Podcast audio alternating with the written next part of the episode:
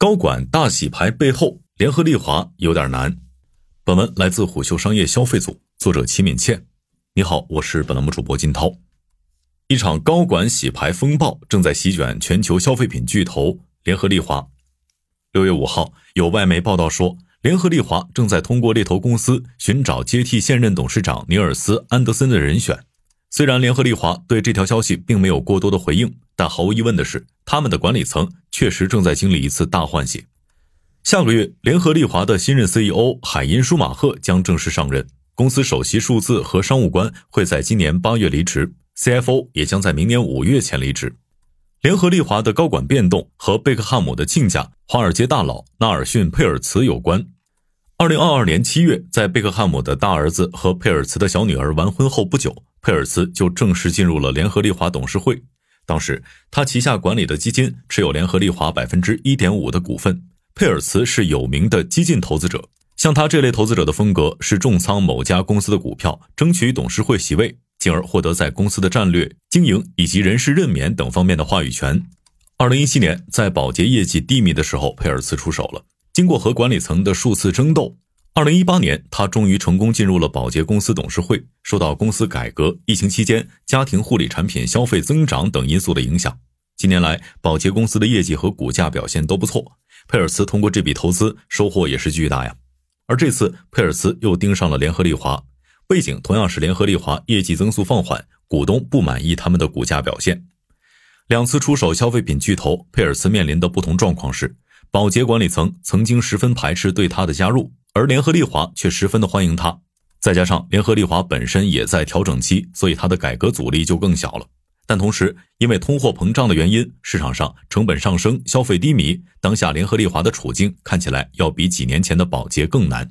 在全球消费品行业，联合利华无疑是一个大块头。这家成立于一百多年前的企业，旗下拥有四百多个品牌，其中包括我们比较熟悉的多芬、力士、和路雪、金纺。产品可以销售到一百九十多个国家。二零二二年，联合利华营收高达六百零一亿欧元，约合人民币四千六百一十一亿元。这意味着联合利华每天都要卖出十个多亿。虽然体量大，但这几年联合利华的业绩增速却不理想。二零一八年到二零二一年，公司营收基本维持在五百一十亿欧元到五百二十亿欧元左右，增长十分缓慢。二零二二年，联合利华的营收增长百分之十四点五，达六百零一亿欧元。看起来业绩好像是比前几年猛了，但很大一部分原因其实是市场涨价了。具体来看，二零二二年联合利华基本价格同比增长了百分之十一点三，基本销量却减少了百分之二点一。我们把时间线再拉长一点，就会发现，二零一八年以来，其基本销量增长都在百分之二以下。要求一个体量几千亿的快消品巨头保持高增长，似乎有点吹毛求疵了。但是，就算跟同行相比，联合利华的增速也并不理想。另一大快消品巨头宝洁，二零一八财年到二零二一财年，公司营收从六百六十八亿美元增长到了七百六十一亿美元，增速明显要比联合利华高出一截。我们从主营的业务来看，联合利华一共有五大业务部门：美丽与健康、个人护理、家庭护理、营养品与冰激凌。其中，美丽与健康包括洗发水、护肤品等；个人护理包括牙膏、香皂等；家庭护理的主要品牌有金纺、奥妙等；营养品主要是其食品业务，比如家乐；冰淇淋业务旗下有品牌梦龙和露雪等。五大业务板块中，除了冰淇淋营收较小之外，其他四个业务板块之间的规模相差不大。二零二二年，这四个业务的营收基本都在一百二十亿欧元到一百四十亿欧元之间。在业绩增速方面，二零二二年，美丽与健康拖了联合利华的后腿，这部分业务的基本销售额增速增长的最慢，为百分之七点八。其中，头发和皮肤护理产品销量反而开始下降，家庭护理板块业绩增速最快，基本销售额同比增长达到了百分之十一点八。按照地区划分，亚太非是联合利华的第一大市场，美洲和欧洲是第二、第三大市场。二零二二年，联合利华在亚太非地区营收共计二百七十五亿欧元，占联合利华总营收的一半左右。相较于对手宝洁，联合利华在亚太非等新兴市场的销量占比会更高一些。以二零二二年为例，宝洁在北美和欧洲的销量约占公司总营收的七成，而联合利华的第一大市场在美国，第二大市场则在印度。在几大地区当中，二零二二年联合利华业绩增速最快的是美洲地区。营收同比增长了百分之二十四，亚太非和欧洲分别增长了百分之十三和百分之三。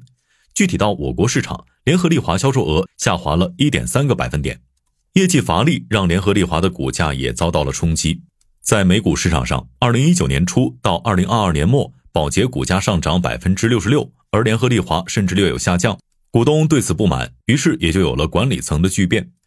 其实呢，过去几年，联合利华一直走在改革的路上。二零一九年至今，乔安路一直在带领着联合利华进行改革。乔安路在联合利华工作了三十八年，此前还曾做过联合利华大中华区主席，有“中国通”的称号。他也是联合利华近二十年来唯一一位从大中华区崛起的全球一号位。在乔安路执掌联合利华的四年间，他带领公司做了许多策略调整。他的基本思路是把那些不太赚钱的或没有前景的业务通通卖掉，然后通过收购等方式来进军毛利更高、更有发展前景的健康、高端美容等领域。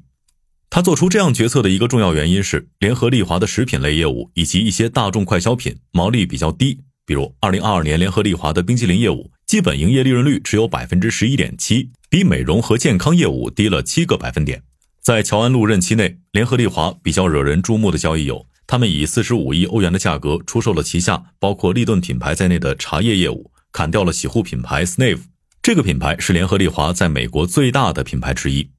除了给自身减重之外，乔安路和他的前任 CEO 还在不断通过收并购的方式布局高端化妆品以及健康领域。二零二二年，联合利华高端化妆品营收已经达到了十二亿元。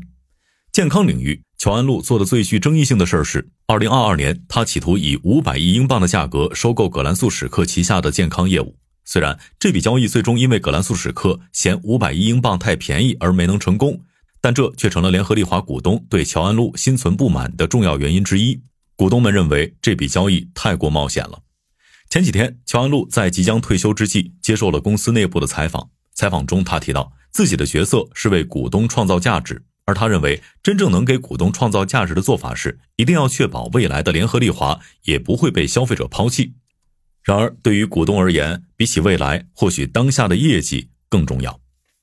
即将退休的这一个月，乔安路还有三项重点工作，其中一项是和新 CEO 海因到公司美国、印度和中国市场看看。这三个国家是联合利华的前三大市场，也是未来快速增长的地区。具体到中国市场，虽然乔安路这个中国通退休了，但中国市场对联合利华的重要性不言而喻。